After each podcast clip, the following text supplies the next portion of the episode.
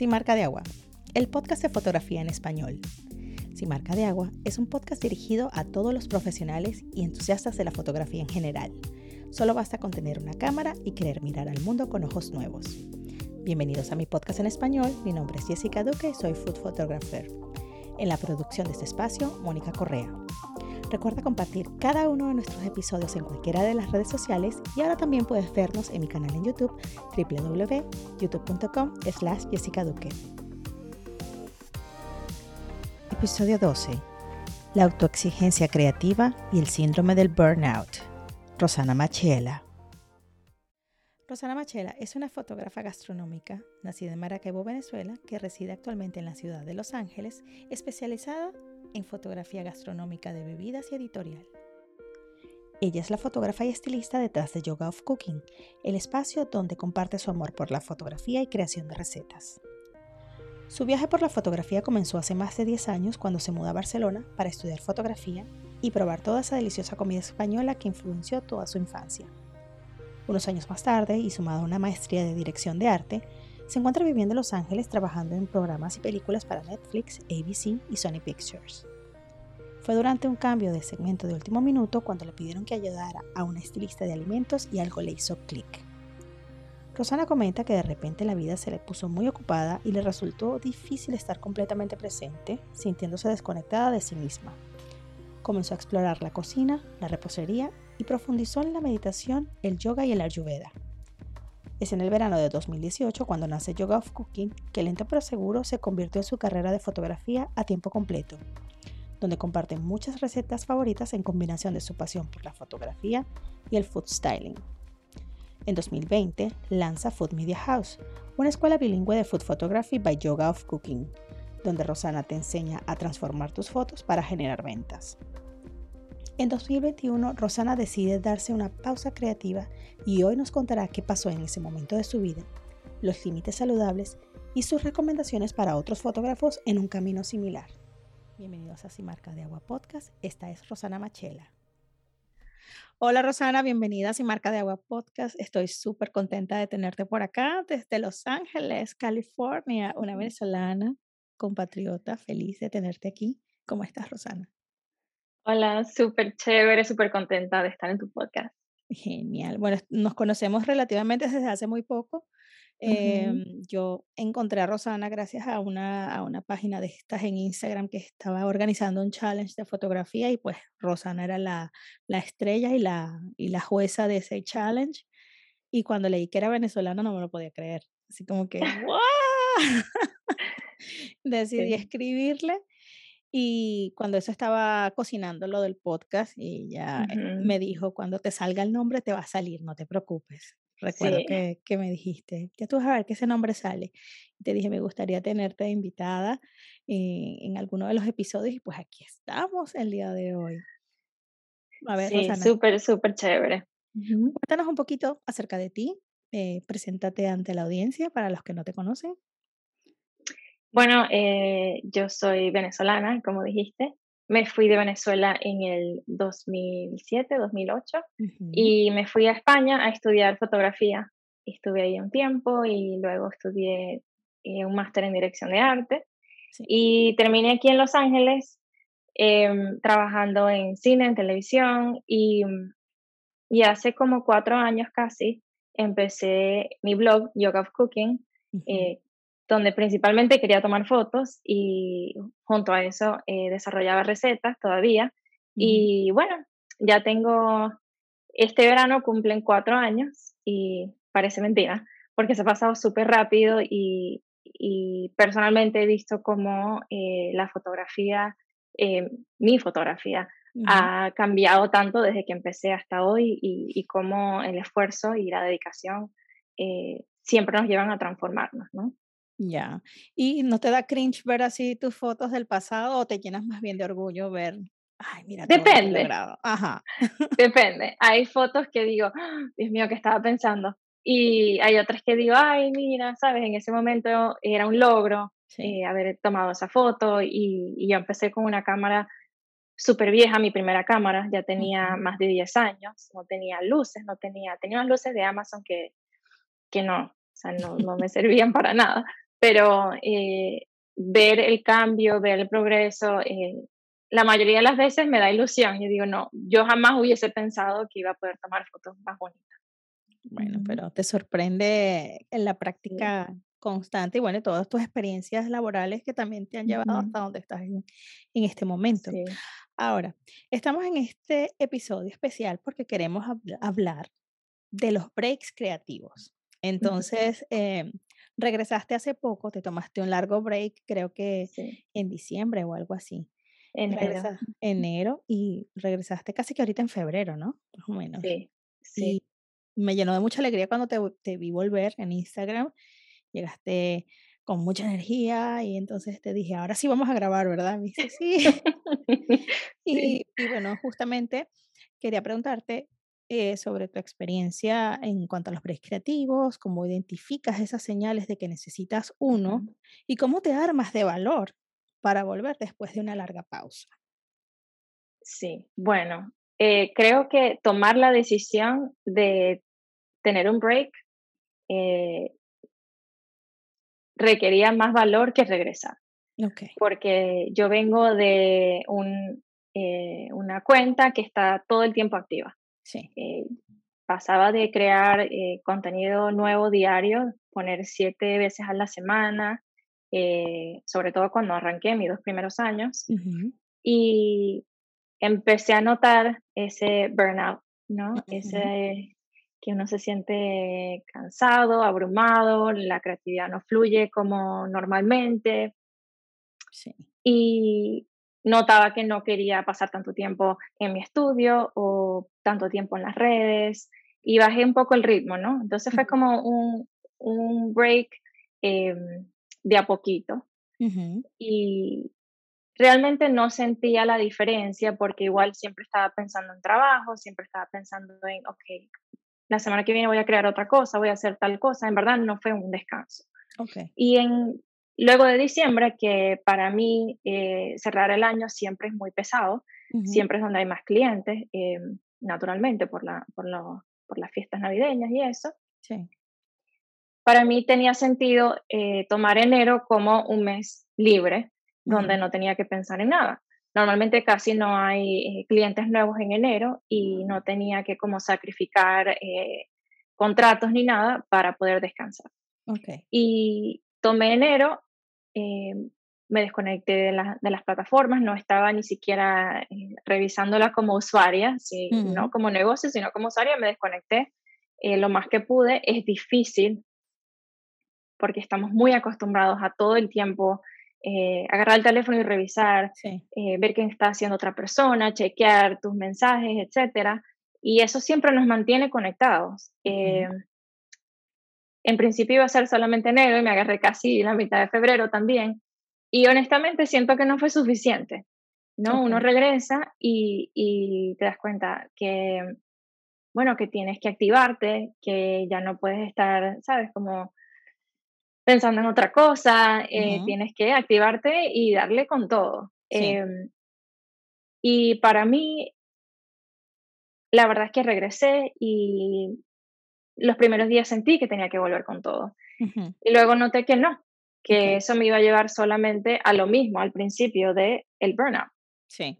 Y el burnout tarda tiempo en, acomodarse, ¿no? Porque no es solamente a nivel físico que uno se siente agotado, también es a nivel mental, ¿no?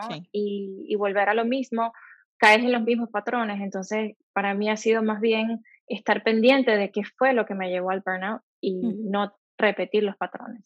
Ya. Porque recordemos que, uh, para los que no sabían, Rosana es psicóloga, es, es, es graduada en psicología.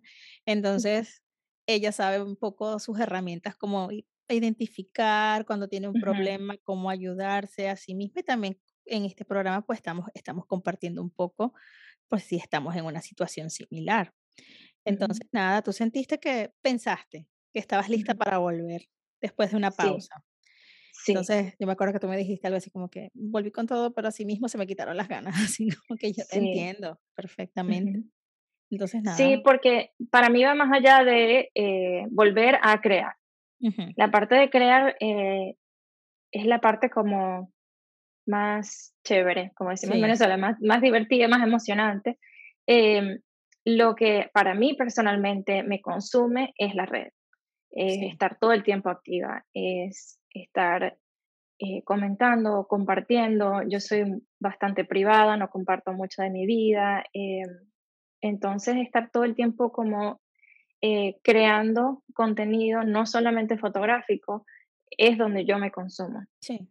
Y para mí, eh, que lo conversamos una vez, em, gran parte del burnout vino de la autoexigencia. Y pienso que es algo importante porque de, de todo lo que vemos en la red, siempre dicen, tienes que crear en Instagram tres reels a la semana, eh, no sé cuántas fotos, estar todo el tiempo en las historias. Y si vas a estar en TikTok, entonces de tres a cinco TikToks al día. Y todo eso uno lo va consumiendo y creo que pasa también como a nivel inconsciente que luego tú dices, ya me estoy quedando atrás, no estoy haciendo lo que se supone que tengo que hacer. Y me exigí muchísimo. Y ahora, luego de esta pausa, digo, ok, ¿qué puedo hacer diferente y no exigirme del mismo modo eh, para igual crear contenido que a mí me haga feliz y, y, que las personas que me siguen también sea un contenido de valor. Entonces, tener eso pendiente ha sido bastante importante este, estas últimas semanas. Está difícil esto de, de, crear un contenido de valor porque tú dices, ahora qué quiere la gente, puesto que el Instagram y su algoritmo ahora lo que te muestras, te muestran son videos. Y bueno, tú, tú has, hecho, has hecho videos en el pasado y de hecho el día de San Valentín regresaste con un video súper cucho y súper lindo que yo dije, yo no sabía que el fondo se hacía así, pero ya sé. Entonces, ella regresó con, con, un video bastante, bastante bueno, muy bonito. Y les voy a dejar por acá la cuenta de, Rosana, es Yoga of Cooking. Ella tiene más de 131 mil seguidores en Instagram, una cantidad importante de gente que la sigue, puesto que, bueno, al principio ella empezó haciendo recetas y todo empezó, bueno, como ya les dije en la intro, eh, por una búsqueda, un escape de su día a día. Entonces ella creó este, esta página que se llama Yoga of Cooking, donde comparte, compartía recetas y bueno, su novio es el que se encarga de comerse todo eso. Por, para los que estén preguntando y quién se come todo eso, pues ya sabemos, hay que se sacrifica por la labor. Ahora, Rosana, seguimos hablando del Instagram, la experiencia desde que cambió el algoritmo, porque es que cambia cada rato, vamos a estar claros. Sí. Entonces, experimentaste una disminución del crecimiento, puesto que cuando te tomas esos breaks, la cuenta básicamente está en, pausa o eh, de muerte social, vamos a decirlo así. Y bueno, eh, tratando de levantarla, ¿cómo se siente eso? ¿Qué, me imagino que es un estrés total tratar de volver a, levantar este engagement y todo lo que implica para tener visibilidad. Sí, sí. Em, bueno, el algoritmo, desde que yo comencé en el 2018, obviamente ha cambiado muchísimo. El cambio más grande fue hace como año y medio, que entraron los Reels para competir con TikTok. Y mm, yo no tengo nada en contra de los Reels, pero eh, como fotógrafa, eh, sí, claro, hay técnicas que podemos aplicar de la fotografía al video, pero no es necesariamente lo que quiero hacer, ¿no? Exacto. Y como dices, que sí, tomarse un break, eh, sí, te tumba un poco el engagement, sí. Em, pero la fotografía en este momento no es lo primordial en Instagram, entonces ya de por sí el engagement ha bajado muchísimo. Eh, la, el modo de crecer cambió. Si un reel se hace viral, crece volando. Sí, sí. Em, es muy raro que una foto se haga viral y crezcas a estas alturas, ¿no? Antes sí, así fue como yo crecí, eh, mis fotos las compartía en otras cuentas grandes, entonces eso me ayudó muchísimo. Sí. Em, gran parte, no solamente eh, personalmente, sino de otras personas que también están en el medio, que, con las que yo hablo sobre tomarse breaks y eso, el miedo de tomarse un break es qué va a pasar con mi engagement se me va a caer la cuenta, la gente se va a olvidar de mí y la gente sí se olvida de uno. Uno se olvida también de la gente, ¿no? Sí, sí, em, pero llega un punto que uno tiene que decidir si son nosotros o eres tú, ¿no? Mm. Eh, ¿Qué es lo más importante para ti? Y si tú no estás bien, al final tu negocio va a sufrir, ¿no? Tu fotografía, tu creatividad, lo que, lo que sea que compartas. Y, y llegó un punto que para mí era más importante que yo estuviese bien que darle prioridad a mi negocio, eh, porque ya lo veía que un poco sufrir en el sentido de que ya yo no podía eh, entregar la, misma cantidad a la que estaba acostumbrada. Y, y, bueno, tomé esa decisión y, y, al final sí, me ha bajado el engagement. Hay unos días que me molesta, hay otros que para nada, ya es como costumbre. Sí, siento que me, me, me da un poquito de rabia cuando, me, cuando he trabajado mucho en una imagen, por ejemplo, y, y, luego nadie la ve, ¿no? También pasa mucho, que lo conversaba ayer casualidad con alguien, em, que los sponsors, cuando uno hace un partnership con un cliente, eh, Instagram enseguida esconde ese post y casi nadie lo ve, ¿no? Y sí, y hay algo ahí, bueno, no es culpa de uno, y sobre todo cuando es un cliente, yo en lo personal eh, pongo muchísimo más esfuerzo en un trabajo para un cliente que para algo que va para el blog o solamente que va a vivir en Instagram. Em, y va más allá del ego, de los números que dicen vanidosos. es importante que cuando sobre todo te están pagando o cuando has puesto grandísimo esfuerzo detrás del trabajo, uno quiere que la gente lo vea más allá de que le den like. Uno quiere que la gente vea el trabajo porque si no llega un punto que tú dices, bueno, estoy creando para mí y para más nadie, ¿no? Sí, sí, sí. Pero sí, hay días que me molesta, la verdad, y otros días que digo, bueno, el algoritmo lo que quiere es que uno ponga cierto tipo de contenido y, y, si no lo estoy haciendo, voy a tener el resultado que voy a tener, ¿no? Eh, también entra un poco que tanto queremos sacrificarnos, eh, sacrificar nuestra voz creativa eh, para complacer a un algoritmo, ¿no? Entonces, esa es una decisión importante y muy individual. Parece muy sabia, muy sabias tus palabras. O sea, tú decides primero tú y tu salud mental antes que, ¿sabes? Lo que piensen los demás y, los likes. Y, y yo te había dicho a ti en un principio, ay, Rosana, yo honestamente, o sea, hay que tener cierta presencia en las redes sociales. Yo sé, hay gente que se ha fajado muchísimo, como tú, que, que, que, tiene e, este gran número de seguidores y que obviamente te representan eh, monetariamente, porque no es que a todo el mundo, pero en tu caso sí ha sido así con tus partnerships y con todas las marcas con que has podido colaborar. Pero yo, por ejemplo, a mí me pasó algo cuando tuve mi segundo bebé, que mi carrera ya empezó, empezaba como a despegar y estaba yo de reposo posparto. No lo respeté y estaba estresada porque yo decía, em, no sé, me entró como, debe ser las hormonas, digo yo, la confusión así como que, y ya era diciembre y todo el mundo estaba, sabes, creando contenido para marcas y para Navidad y yo estaba como en una pausa, pero no quería como que aceptar que estaba en una pausa y que me merecía una pausa y que acababa de tener un bebé. me atrevo a trabajar con una marca que me contacta y, fue lo peor porque no estaba yo centrada en lo que tenía que hacer y, y, nada, fue un golpe durísimo para mí decirle a la marca, mira, no voy a poder, porque de verdad yo no sé qué me pasó por la cabeza en decirte que sí, sí, yo acabo de tener un bebé. Y, claro. ¿sabes? Entonces como que, ok, yo dije, bueno, mi, mi crecimiento va a ponerse en pausa, pero eh, hay cosas importantes, como por ejemplo, una nueva vida. Y en todo ese proceso, de estrés, yo dejé de producir leche, yo estaba amamantando. Entonces, ahí es cuando tú dices, qué estupidez a veces poner en riesgo cosas que valen la pena. o, sea, por, un negocio, o sea, el negocio va a estar ahí. Ok, este, yo entiendo que los, a veces los seguidores van y vienen, chévere, no pasa nada. Siempre. Pero, pero a veces hay que eh, priorizar ciertas cosas, como por ejemplo, un evento importante que has sido madre, ¿sabes? Entonces, como que claro. disfruta de tu pausa, luego volverás y volverás con todos los ánimos y con todos los hierros, como dicen por ahí. Y, y, lo he conversado con varias colegas y, y, amigas y familias que también son, están en el medio creativo y que también me expresaron lo mismo. Sí, mira, yo estoy preocupada, acabo de tener también un bebé, pero no me quiero perder de nada, pero, pero esto es más importante. Entonces, te entiendo perfectamente. ¿Hasta dónde uno sacrifica por esto. Sí. Y eso nos hace perder un poco la perspectiva, ¿no? Eh, las redes. Em, la presión que uno siente que ves las demás personas creando y tú no, y le tocó a este cliente o, tiene tal engagement o crece más rápido, entonces uno se, abruma y mm, me ha pasado muchísimo y, y bueno, ya llega un punto que uno tiene que elegir. El negocio, como dices tú, va a seguir y, y si es un negocio propio, uno decide también em, qué tipo de negocio quieres crear.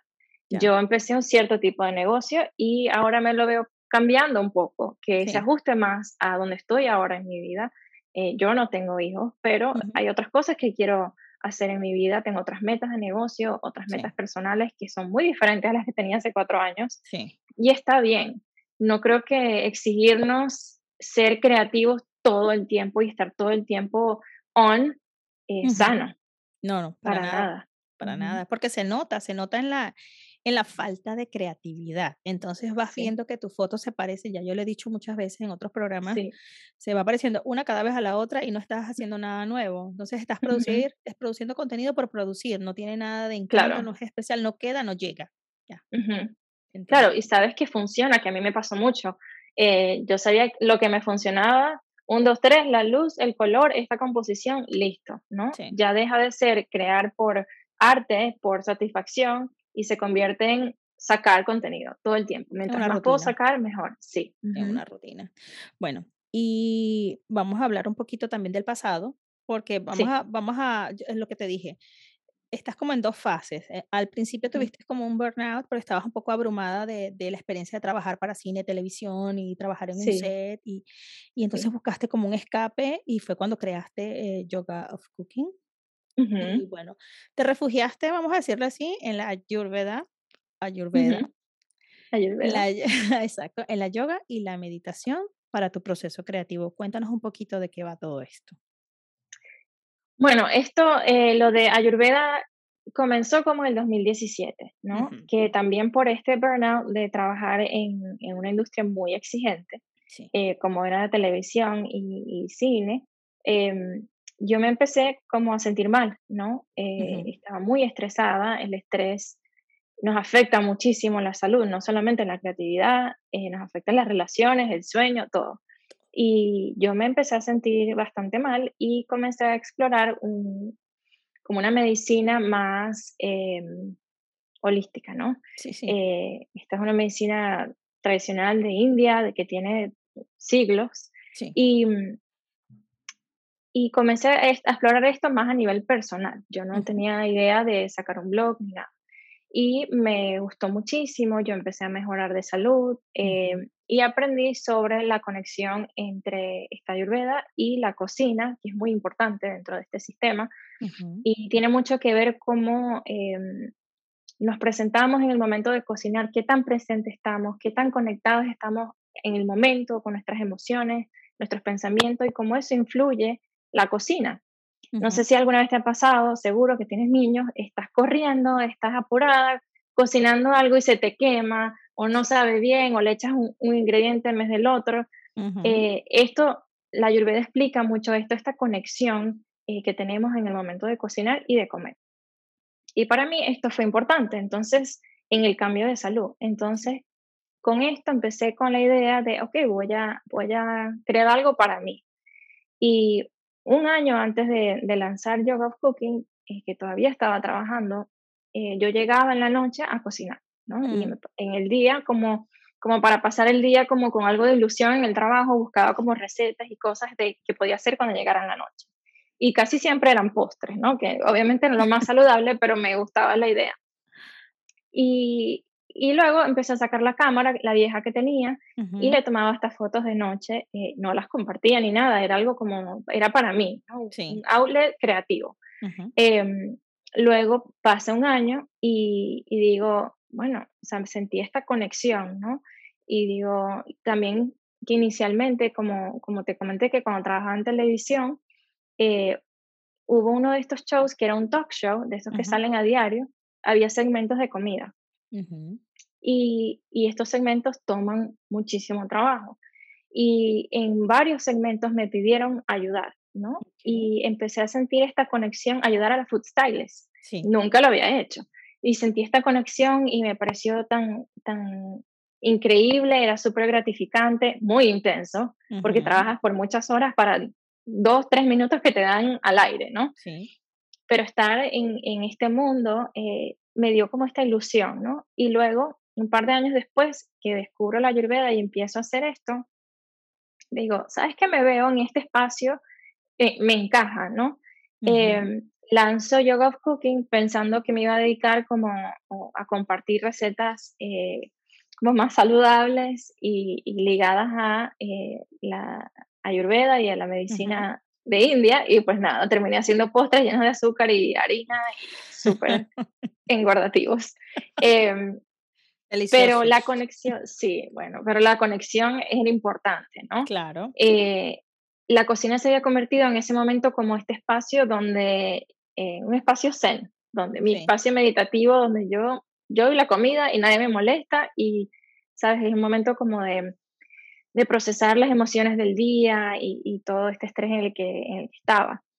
Luego, cuando me empecé a sentir más cómoda y lanzo Yoga of Cooking y me empiezo a dedicar a la fotografía, la fotografía pasa a tomar ese lugar donde este es mi espacio, mi estudio, mi espacio de tranquilidad, donde me conecto, que eso no quiere decir que, que hay días que estoy tomando fotos y me desespero, ¿no? Pasa mucho, pero mi, mi foto, mi cámara, mi estudio se convirtió en el espacio donde estoy tranquila, donde me desconecto, donde estoy conectada más bien con lo que estoy creando y no con el ruido mental.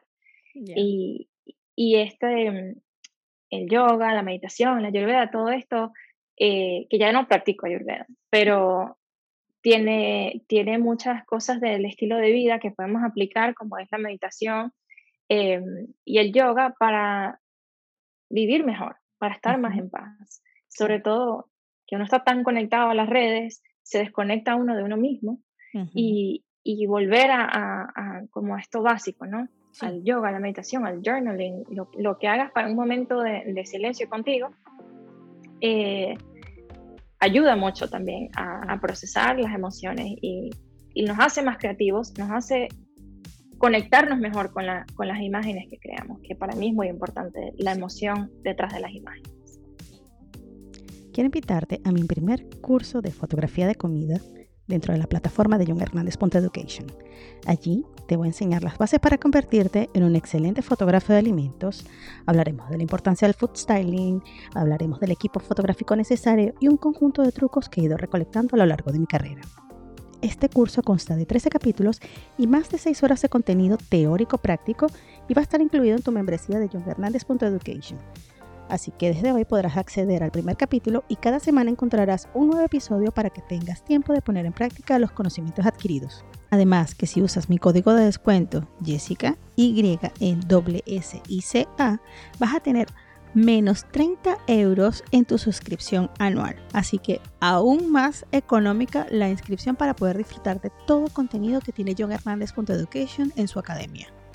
Así que apúrate que esta promoción no te la puedes perder.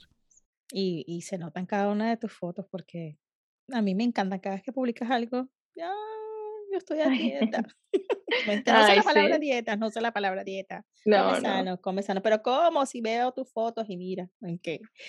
Hablemos de esas recetas porque eh, estuvimos hablando eh, fuera de podcast. Eh, Tu receta estrella es la tres leches para todos sí. esos.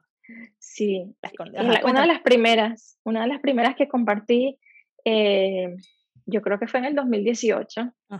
Tengo, que, tengo que dedicarme a hacerles unas fotos nuevas porque son de las primeritas que saqué. Y, y, la receta de base de la tres leches es, se van a reír porque siempre dicen que las bloggers tienen un cuento detrás de la receta, pero esta receta era de mi abuela, la receta base. Y mm, me la dio mi mamá, yo no, yo no me la sabía me la dio mi mamá y, y, luego pues inventé, ¿no? Bastante básico para nosotros las venezolanas, una tres leches es como el pan de cada día. Sí. Y, y sí, bueno, la compartí y la receta, creo que la, la foto primero, como le puse eh, arriba, lleva un merengue quemado, ¿no? Tostado.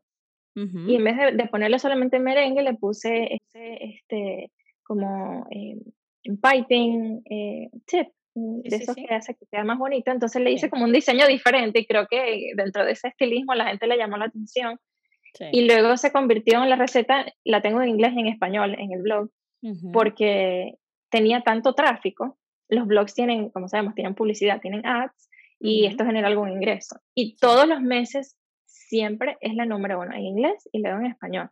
Siempre es la receta que todos visitan no entiendo por qué, porque hay muchísimas otras recetas, pero esa siempre con fotos viejas, con no sabía cómo escribir un blog post que tiene su ciencia.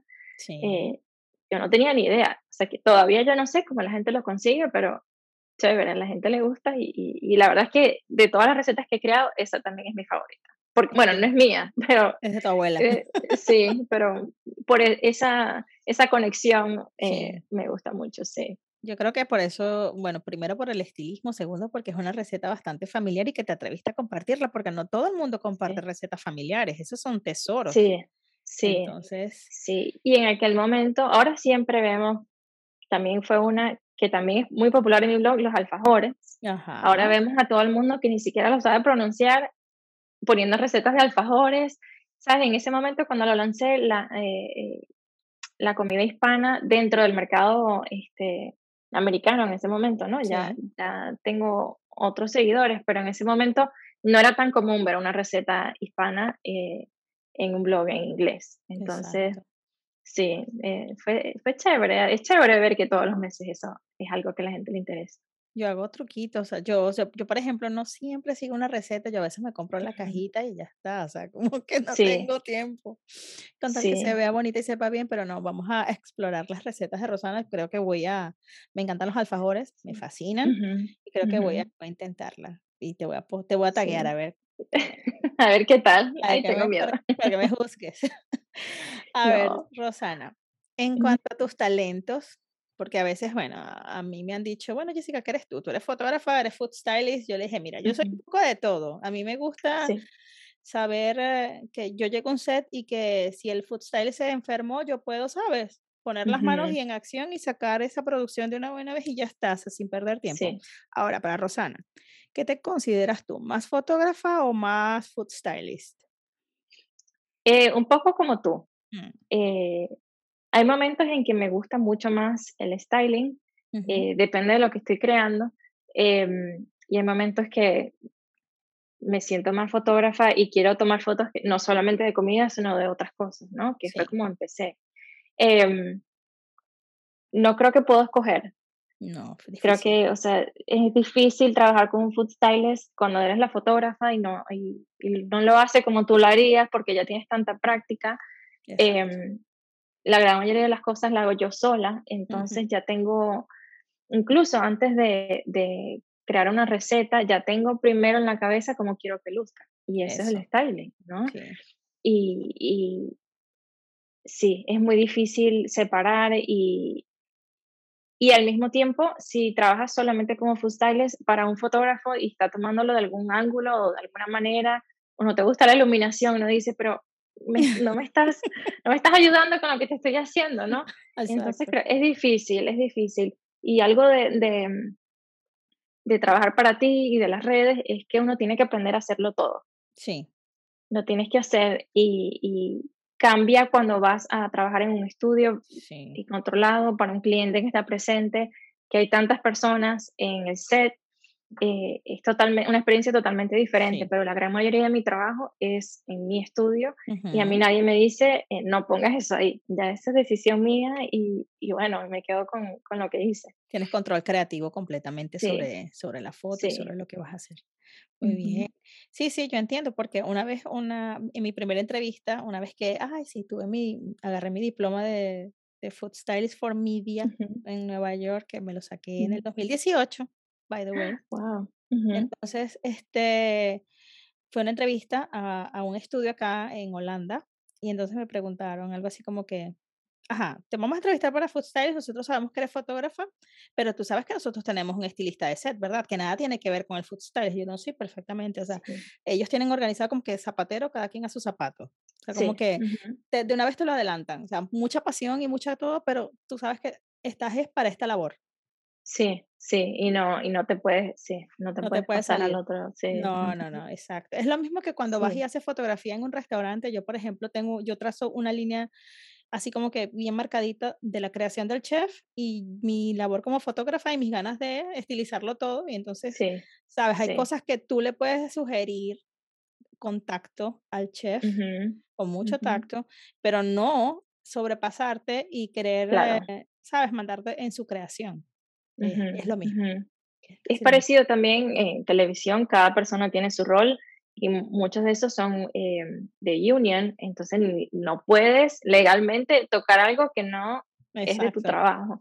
Sí, y, y lo, aprendí, sí, lo aprendí ahí y cuando ayudaba al estilista era como hasta cierto punto.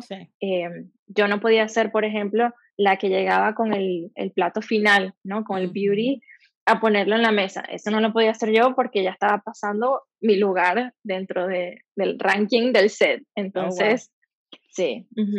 Todo un protocolo. sí, totalmente. ¿eh? sí, Para todos los que estaban interesados en un tema tan específico como este, bueno, aquí tenemos a Rosana. Y bueno, en cuanto a la inspiración, cuando tú dices, hoy voy a fotografiar, por ejemplo, esta tarta o torta de un volteado de piña, ¿dónde nace esa inspiración? Por ejemplo. O para cualquier trabajo de cliente. Sí. Em, bueno, depende. Cada, cada sesión de fotos creo que mi, mi approach es un poco diferente. Em, a veces tengo la idea justo antes de crear, digo, quiero crear con estos colores y luego busco que tiene esos colores, ¿no? Eh, a veces eh, me baso en cómo me siento yo y cómo quiero que se sienta la persona que ve la foto, ¿no? ¿Qué emoción hay detrás de, de esa imagen o si hay una historia eh, detrás de la imagen. Em, si es para un cliente, depende, ¿no? También del tipo de producto, del branding, de, del estilo de la marca, que eso ya no es algo de Instagram, ya es algo del cliente. Sí. Entonces ahí uno trabaja con un brief, eh, con algo muy específico que ellos están buscando. Y, y también la iluminación también eh, es algo que yo digo, bueno, quiero, quiero crear, por ejemplo, con luz dura y que se ve más bonito. Normalmente los tragos se ven más bonitos, las bebidas, los vasos, eh, por las sombras que crean, etc. Entonces depende de lo que, lo que esté buscando en ese momento, eh, pero casi siempre es el, si, si, tengo que escoger uno, es como, cómo quiero que se sienta la imagen y de ahí dicta el color, el, backdrop, que el fondo que yo escojo, eh, la iluminación, incluso la edición, ¿no? Al final. Pero sí, las emociones dictan mucho mi vida y mi trabajo. Eres artista, de eso se trata, es normal. E, era lo que estaba hablando con mi esposo eh, esta mañana, así como que los artistas tenemos eso, de que tenemos alzas y bajas porque somos creativos. Entonces, por ejemplo, influyen tantas cosas, nuestro humor se, se, refleja en lo que hacemos. Y no estamos, eh, estamos, si no estamos al 100%, pues eso se va a notar. Claro, claro. Sí. Y, y por eso también obligarnos a crear cuando estamos cansadas, cuando estamos estresados, normalmente no termina en algo bueno. Nos estamos obligando, nos estamos presionando a hacer algo, pasándonos por encima de nuestras emociones y, la foto al final, en mi caso personal, normalmente no funciona y me da más, más estrés, más rabia. Digo, no, pero ¿para qué lo hice si sabía que no estaba en el espacio mental para crear? Exacto, estar en tu espacio mental es muy, muy importante. Pero, ¿sabes? A mí me pasa, y eh, porque estaba, eh, alguien me estaba haciendo una entrevista y entonces me estaban preguntando, ¿cómo es tu proceso creativo? Y yo digo, bueno, eh, yo tengo dos caras de la moneda, honestamente. A mí me gusta planearlo todo y están estas veces en que me gusta ir con el flow del momento, ¿sabes? Así como que rapidito, rapidito, y si veo una luz, si, por ejemplo, es, luz natural y de repente veo que me está causando o sea, unas sombras así bien chéveres o un gobo bien chévere, cojo lo que tengo, a veces me gusta trabajar como que con la pistola en la cabeza, así con el deadline, y a veces siento que fluyo como que mejor. Tengo dos caras de la moneda. O sea, Igual, igualmente, sí. Yo también, yo generalmente cuando planifico algo muy específico es para un cliente. Eso. Eh, que si hago mis listas de, de todo, pero para trabajo de Instagram o de blog o mío personal, generalmente no, no soy tan organizada porque siento que me limito. Y luego digo, bueno, pero tengo esto en la cabeza y me obligo como a crear eso y no se siente bien. No. Entonces hago así un poco como tú. Y también cuando trabajo bajo presión, a veces si lo hago súper rápido y me queda bien y, ¿sabes? Como que tengo mucha energía, estoy como muy despierta, muy alerta. Y a veces que es un desastre y digo, no, tengo demasiada presión y me tengo que calmar y, y gracias a la luz artificial, entonces lo puedo hacer con más calma y, y, pensarlo bien. Sí, sí, no te limitas para nada. Eso está muy bien. Ahora, en cuanto al flujo de trabajo, ya hablamos un poquito en este momento, cómo te organizas, si tienes algunas herramientas para organización. Hay gente que dice, bueno, yo uso, no sé, eh, mm, hay una cuestión para hacer un checklist, eh, hacer unos sketches, de repente me lanzo unos trazos en un librito. ¿Qué haces tú? Sí, sí. Em, bueno, si estoy, como te comenté, trabajando para un cliente, eh, sí hago mi shortlist, mi listas de imágenes que quiero eh, captar y generalmente hago como un sketch, un dibujo bastante, que creo que nada más lo entiendo yo, pues si le veo a otra persona me dice esto, nada que ver con lo que creaste, pero para que no se me olvide principalmente, que no se me olvide lo que me pidieron, lo hago a mano, no me gusta tenerlo en la computadora, generalmente, 99% de las veces estoy tethering la cámara a la computadora, entonces tener las ideas ahí, pues mm, eh, no es lo más cómodo, entonces lo tengo a mano. Sí. Y voy tachando si esto funciona, esto no, si tomé. Eh, normalmente es cuando tengo que incluir un producto dentro de, de, la imagen, entonces para que no se me olvide principalmente. Eh, pero de nuevo, no me gusta tener algo, no soy extremadamente organizada, lo tengo mucho en la cabeza em, y siempre tengo como un, como un ritmo de crear, ¿no? Em, donde busco primero tener las imágenes em, que sé que funcionan, que son como los beauty shots, y, y luego en el momento de explorar, que digo, agarro la cámara y corto esto, muevo esto, hago un desastre y normalmente es donde más me gustan las fotos. Sí. Donde, donde hay menos rigidez, donde, ¿sabes? Ya tengo algo seguro y digo, ya puedo inventar. Sí. Ahí es cuando, cuando disfruto bastante la fotografía.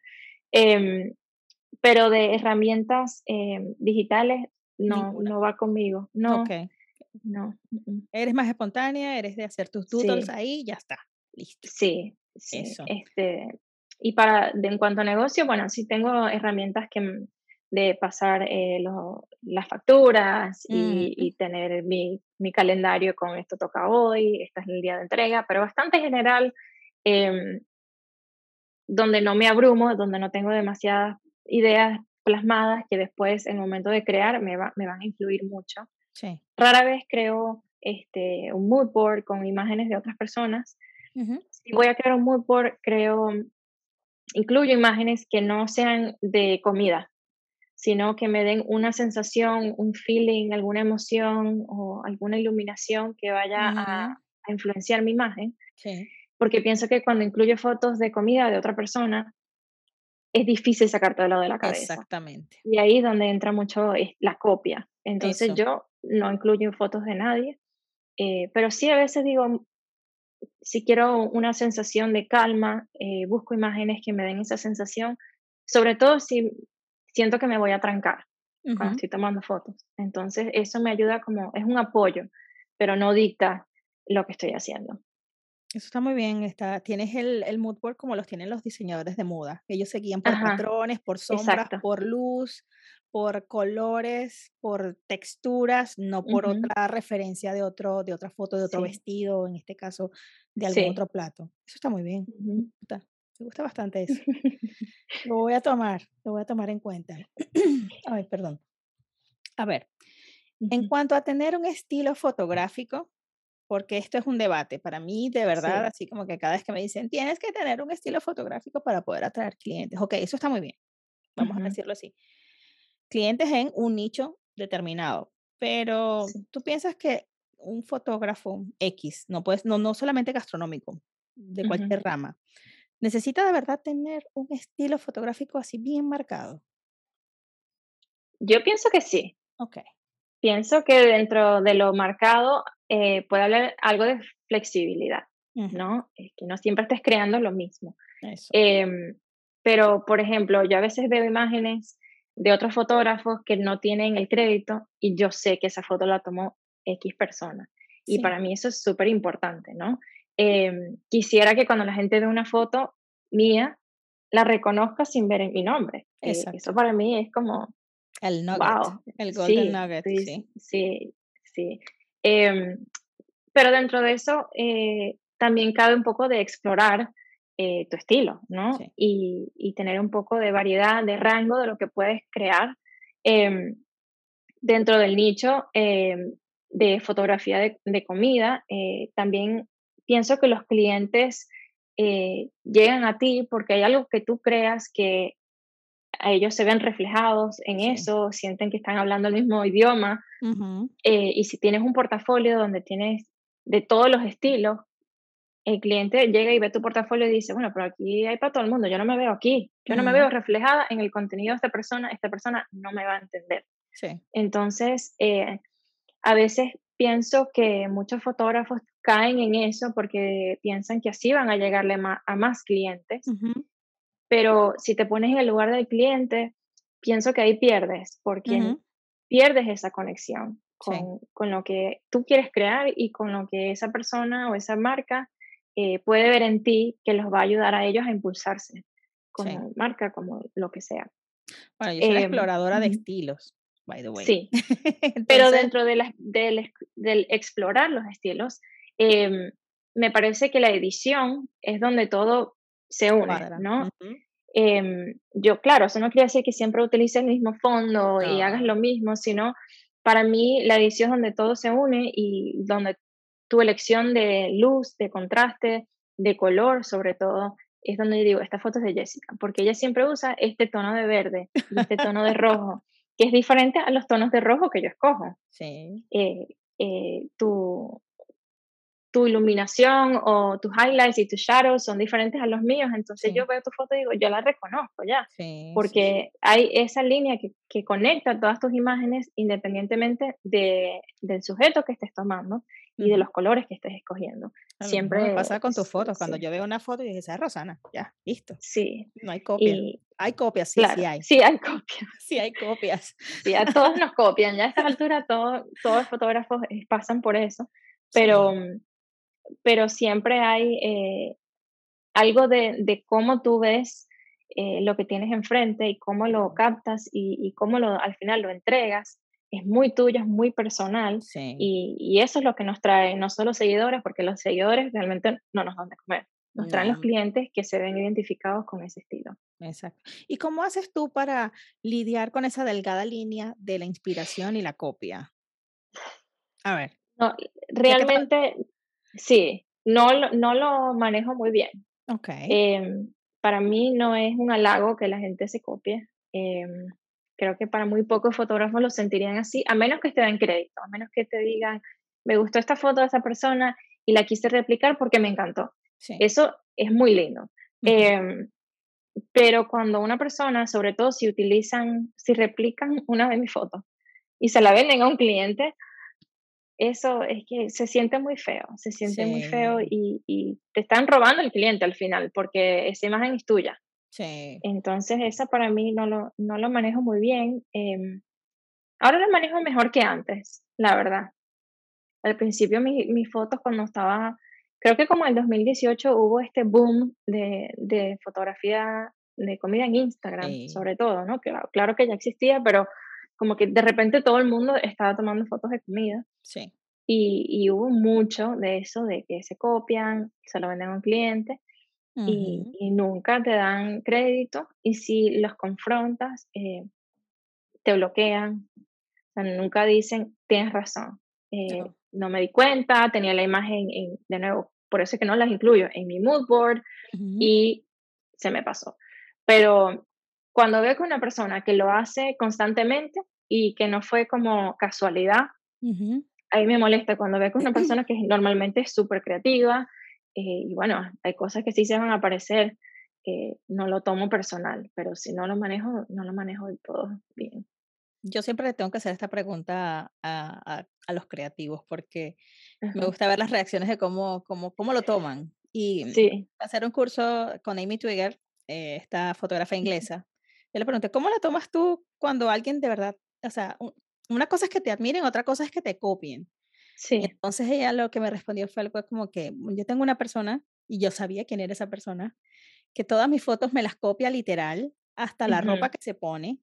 Eh, la persona ordena la ropa donde ella misma compra o, o lo que ah, la ropa le obsequian, porque también le obsequian ropa para, sus, claro. fotos.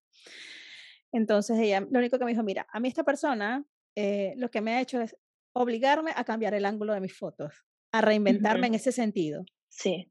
Entonces, ¿Qué me pasó? esto. Entonces ella me dijo, cuando me dijo eso, yo dije, oye, qué, qué, buena idea. O sea, en vez de confrontarla, de molestarse, me dice, no, me hizo darme cuenta que necesito cambiar. Entonces, ¿qué hago? Cambio el ángulo de la foto y ya está. sí, y esa zona de confort.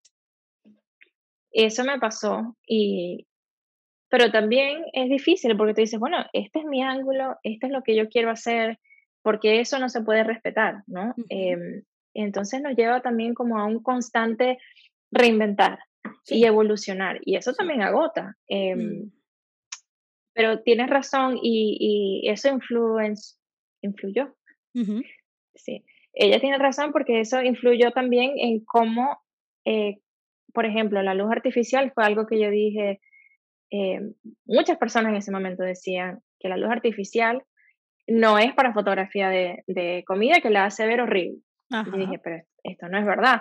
Entonces, tener eh, de pasar de fotografía de luz natural a artificial, claro, aprendí y empecé a crear cosas nuevas porque me lo permitía la luz. Y fue un impulso que, gracias a que otras personas eh, se veían muy influenciadas en mi trabajo, dije, bueno, yo tengo que subir de nivel y como hacerlo más difícil para que no se puedan copiar. Al final la gente se copia y, también suben de nivel y todo, pero, pero si se están copiando de ti, tú siempre vas a estar dos, tres pasos más adelante.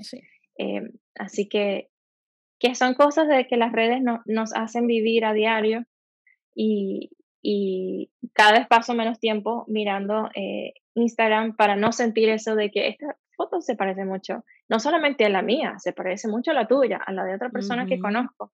Y, y, a veces me, da, me molesta por la otra persona que capaz ni se entera eh, que le robaron su imagen.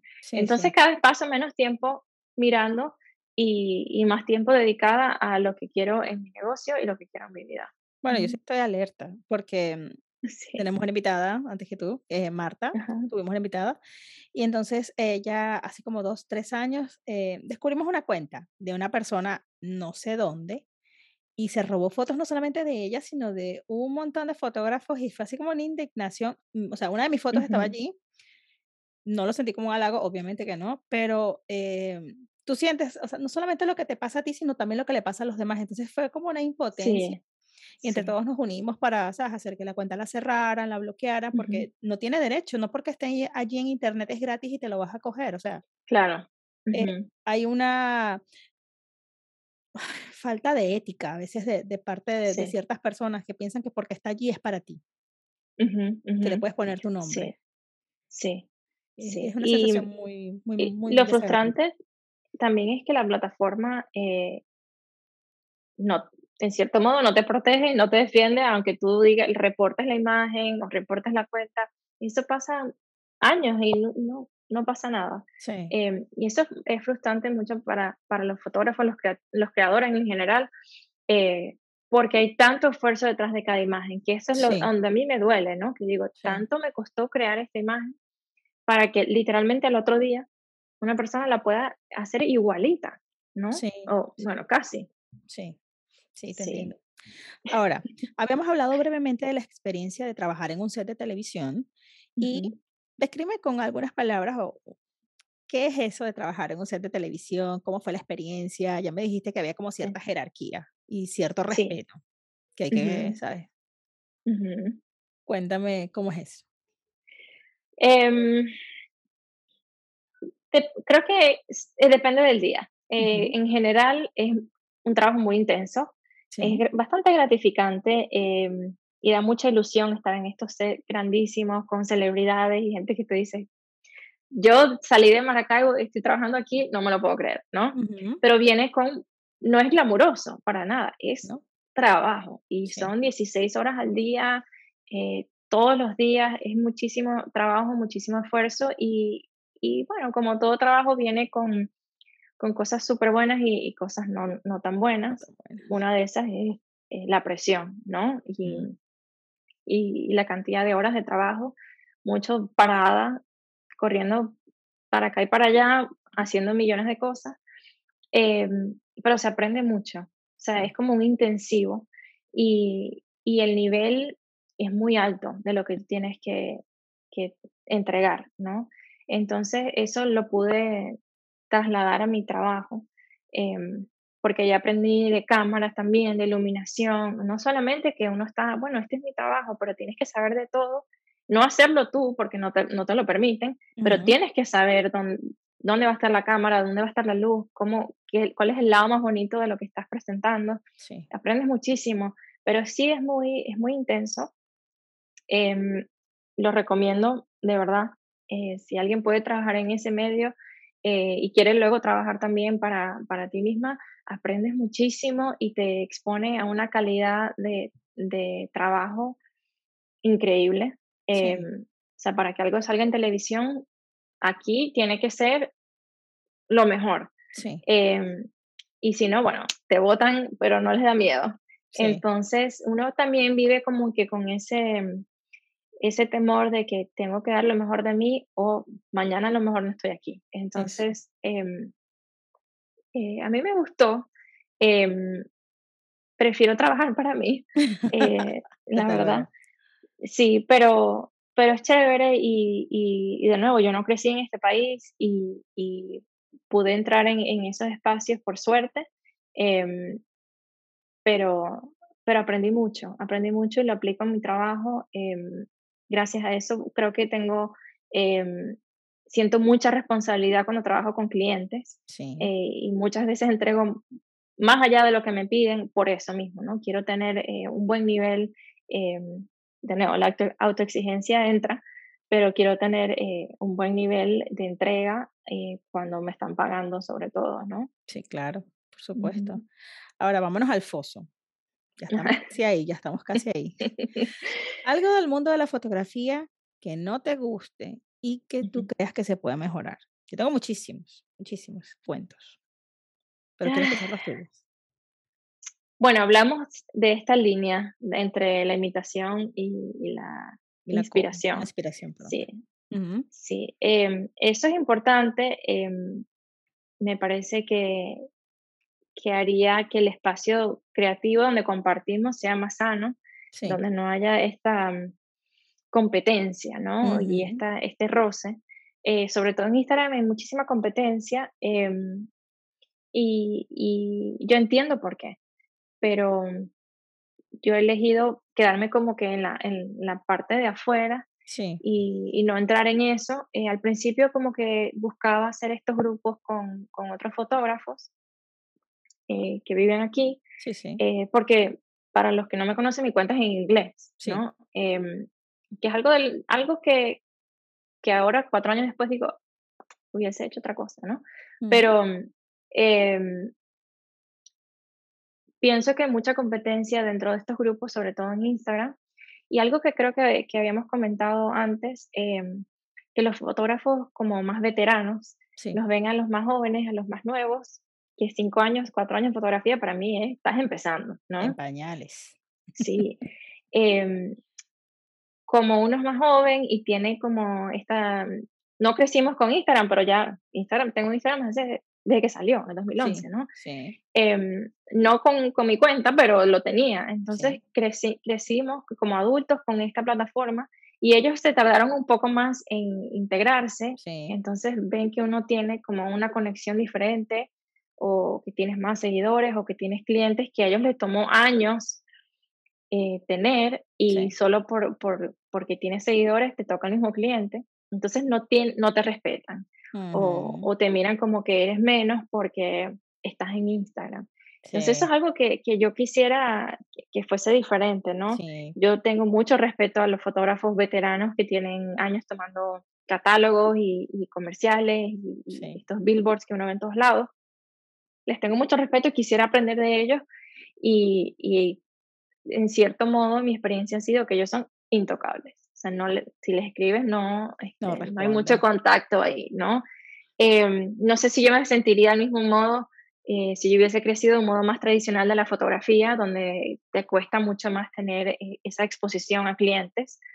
Pero sí quisiera que eso fuese diferente, eh, que uno no, no, es necesariamente competencia para estos veteranos. Estamos ofreciendo quizás el mismo cliente, pero estamos ofreciendo algo diferente. Sí. Eh, no en tema precio, en tema precios, pero sí en tema estilo. Tema de precio. En tema estilo, pues. ¿sabes? De repente vienes tú con un estilo más fresco que, que, de repente un Andrew Scribani que, que ya tiene algo ya más establecido que la gente sabe, ok, mira, este es más un poquito más conservador en su fotografía. Y además em, que personas como tú y yo, que hacemos también el estilismo, hacemos los props, hacemos todo, eh, los fotógrafos más tradicionales generalmente no hacen nada de eso. Llegan con su cámara y su iluminación y a veces ni siquiera la iluminación, cosas que yo he visto, ¿no? Entonces, em, uno llega como que con todas las herramientas y lo puedo hacer todo y lo puedo hacer por menos precio, porque nada más es una persona y no tienes que pagarle a cinco, por ejemplo. Sí. Entonces, sí, eh, hay como esa... Mm, ese roce. ese roce, sí, y a mí me gustaría que eso fuese diferente. Sí, claro, ¿no? Totalmente de acuerdo. Em, a mí me pasó que una fotógrafa que yo admiro muchísimo de acá, este, de hecho, hice un, uno de estos workshops que ella hace y de repente pensé que, sabes, había una buena conexión y tal, pero yo nunca, nunca me he visto como su competencia ni, ni la he visto como mi competencia, ¿sabes? Cada quien, para todo el mundo hay chance. Eso es lo que yo siempre digo. Para todo el mundo hay chance y de repente este, yo estaba logrando cosas, de repente no tengo la misma, el mismo alcance que tiene ella, pero un día se me acerca y me dice así como por mensaje privado, así como que, ay, mira, tú has probado hacer este tipo de fotografía. Eran estas plataformas que ya yo he hablado anteriormente, eh, Kodakit, Ocus, eh, que hace fotos muy económicas que lamentablemente, bueno, han prostituido un poco el oficio de la fotografía, pero que he dicho en varias oportunidades, eh, puedes tomar un trabajo de ellos al principio de tu carrera cuando no tienes ningún tipo de contactos. Entonces, para crear un portafolio. Exacto, para crear un portafolio, que a veces ni siquiera las fotos merecen la pena de que estén en tu portafolio, sino más bien los contactos. Claro. ¿Entiendes? Entonces, eh, ella me escribe algo así como que, ay, mira, tú has probado hacer fotos para esta gente. Y yo le digo, ay, no, este, yo al principio lo hacía cuando estaba comenzando, cuando necesitaba tener contactos, pero tú estás trabajando, yo en ese momento noté el tono sarcasmo así como que, y cualquiera que lee el mensaje dice, pero ¿qué le pasa a ella? ¿Sabes? Entonces, noté el tono sarcasmo y yo le dije, ay, tú estás trabajando para ellos también. Y ella me dijo, no, no, yo no trabajo para ellos. Yo le dije, no, está al principio, yo le expliqué amablemente, le dije, no, al principio de mi carrera pues lo hacía, ¿sabes? Para captar clientes y para poder hacer conexiones. Y lamentablemente ya no lo hago más porque ya tú llegas a un nivel en que tú dices, yo no puedo seguir haciendo este tipo de trabajo por este precio que me están pagando, claro. porque ya alcanzas otro tipo de clientela y bueno, este, tú renuncias a eso. Y no sé, precisamente yo no trabajo para ellos porque este, ellos pagan muy barato. Pero fue algo así como que el, el consejo que nadie te pidió. ¿Entiendes? Hay gente que, yo por ejemplo, yo, yo intento en lo posible, si a mí no me preguntan, yo no digo. Pero si me preguntas, te digo todo, ¿sabes? Claro. Y yo antes de recomendar eso, em, cuando me han pedido consejo de cómo comenzar, em, muchas veces he dicho em, que hay bloggers más grandes, ¿no? Que tienen una cantidad bastante grande de seguidores y de trabajo que, que necesitan fotógrafos, em, no pagan tan bien. Yo empecé así. Em, yo estaba comenzando y una de estas bloggers que, que tiene ya como 600 mil seguidores, tiene años en la industria, tienen recetas muy viejas que quieren fotos nuevas. Sí. Y ahí contratan eh, a un fotógrafo y tú creas la receta y te pagan no mucho, pero si haces dos o tres al día, es un súper salario diario, ¿no? Sí.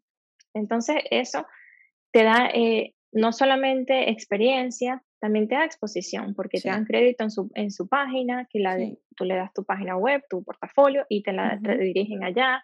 Y dentro de ese mundo de bloggers, todas se conocen y se recomiendan fotógrafos unos a otros. Entonces, eso es una buena manera de, de comenzar a hacer, eh, tener un, un, ingreso como fotógrafo mientras vas aprendiendo y luego con eso empiezas a tener clientes. Es como darte chance también. Un pequeño em, sacrificio, un pequeño sacrificio también, ¿sabes? Hay, gente que dice, voy a un restaurante y le ofrezco fotos gratis solamente por crear un portafolio, que eso está muy bien. Claro. Claro. Sí, no tiene, no tiene nada de malo y, y también te da oportunidad de, de, exponerte, de practicar cosas diferentes que en un estudio en mi casa no lo pudiese hacer, ¿no? Exacto. Em, no, estas plataformas nuevas no, nunca las he, personalmente nunca las he usado, cuando veo las propagandas, eh, los ads me da mucha rabia y siempre lo, lo, cierro porque digo, no es justo, detrás de todo lo que hay una imagen, le paguen a una persona tan poquito. Sí, sí, exactamente. Pero bueno, lo que me pasó con esta fotógrafa en ese momento fue como que el consejo que nadie te pidió, o sea, ¿por qué te preocupas por mí? Yo estoy trabajando, estoy haciendo cosas muy chéveres. ¿Cuál es tu, cuál es tu problema? ¿Por qué me sí. este tipo de cosas? Entonces... Un modo de, de, recordarte, entre comillas, cuál es tu lugar, ¿no? En comparación con el de ella. Sí, se sintió algo así como su propia inseguridad, ¿sabes? Como que yo no te, yo ni, o sea, me quedé así fuera del lugar y cualquiera que lee el mensaje me dice, ¿qué le pasa a ella? O sea, el consejo que nadie le pidió. Sí, pero, pero bueno, así a veces es este mágico mundo de la fotografía, porque mm, sí, es bien mágico, pero hay gente que, que a veces no te la hace pasar tan bien. Pero bueno. Ahora, en cuanto a la fotografía y la educación, porque yo sé que a ti te encanta eh, enseñar a otros y tienes una cuenta súper interesante que la creaste en el 2020, ¿cierto? Se llama Food Media House. Eso va a estar también en la cajita de descripción para que la sigan por allí. Allí, Rosana, este, eh, tiene una escuela bilingüe, tanto en español como en inglés, eh, para enseñar a tomar tus fotos y generar ventas. Entonces, tiene también un uno a uno, un coaching session con ella de qué se trata y cuál es la meta. Bueno, ya sé que la meta es enseñarte a, potenciar tu negocio con, con, imágenes de calidad. Sí. Bueno, mi meta con los cursos que eh, en principio los había lanzado en inglés en el 2020, en el 21 me tomé este break porque necesitaba espacio para mí. Mi meta siempre ha sido dar las herramientas para que los estudiantes puedan tomar las fotos que ellos quieren tomar para que puedan descubrir su propia voz creativa. Vemos otros cursos que enseñan un solo modo de, tomar fotos y creo que ahí se crean las réplicas. A mí me gusta que yo te dé las herramientas y, tú descubras quién quieres ser en la fotografía. Lo hago en cursos y lo hago también a nivel personal.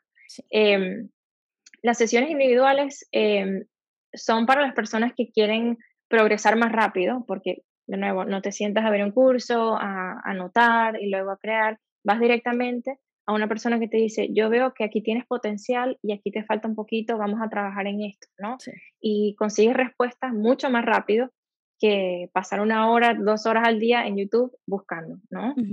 Em, me encanta enseñar, em, he sido, bueno, como dijiste, psicóloga, life coach y, y me encanta darle a las personas las herramientas, no solamente también a nivel de fotografía, sino de negocio, a nivel personal, porque a veces somos nosotros mismos los que ponemos bloqueos en, en nuestro progreso, ¿no? Sí. Entonces, eso ha sido algo que de todo lo que hago, el personal es lo que más me gusta y, y es, muy satisfactorio ver el cambio tan rápido en, en los resultados de, de, la persona, ¿no?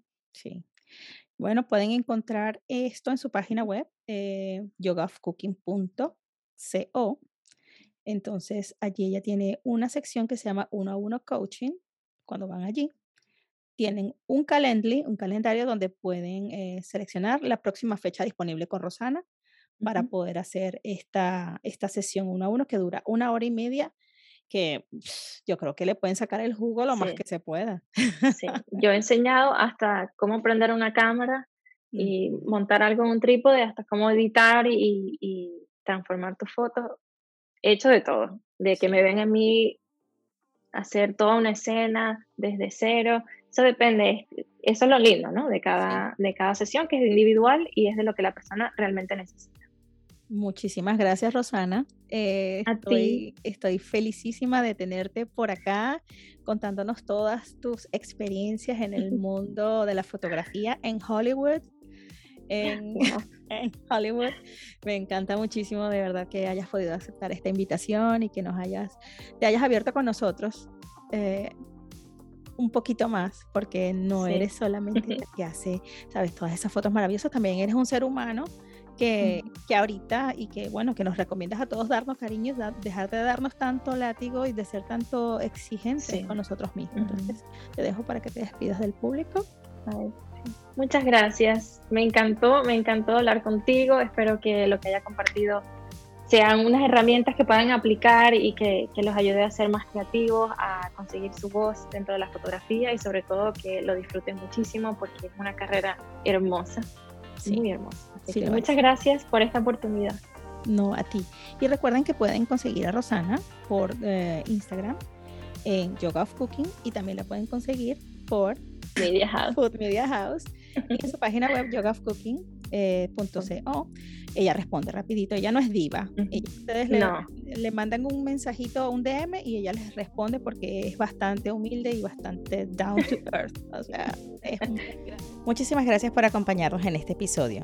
Quien conduce para ustedes, Jessica Duque. En la producción, Mónica Correa. Recuerda que puedes compartir nuestros episodios en cualquiera de las redes sociales y también puedes ver este episodio en mi canal en YouTube www.youtube.com slash Jessica Duque. Hasta el próximo.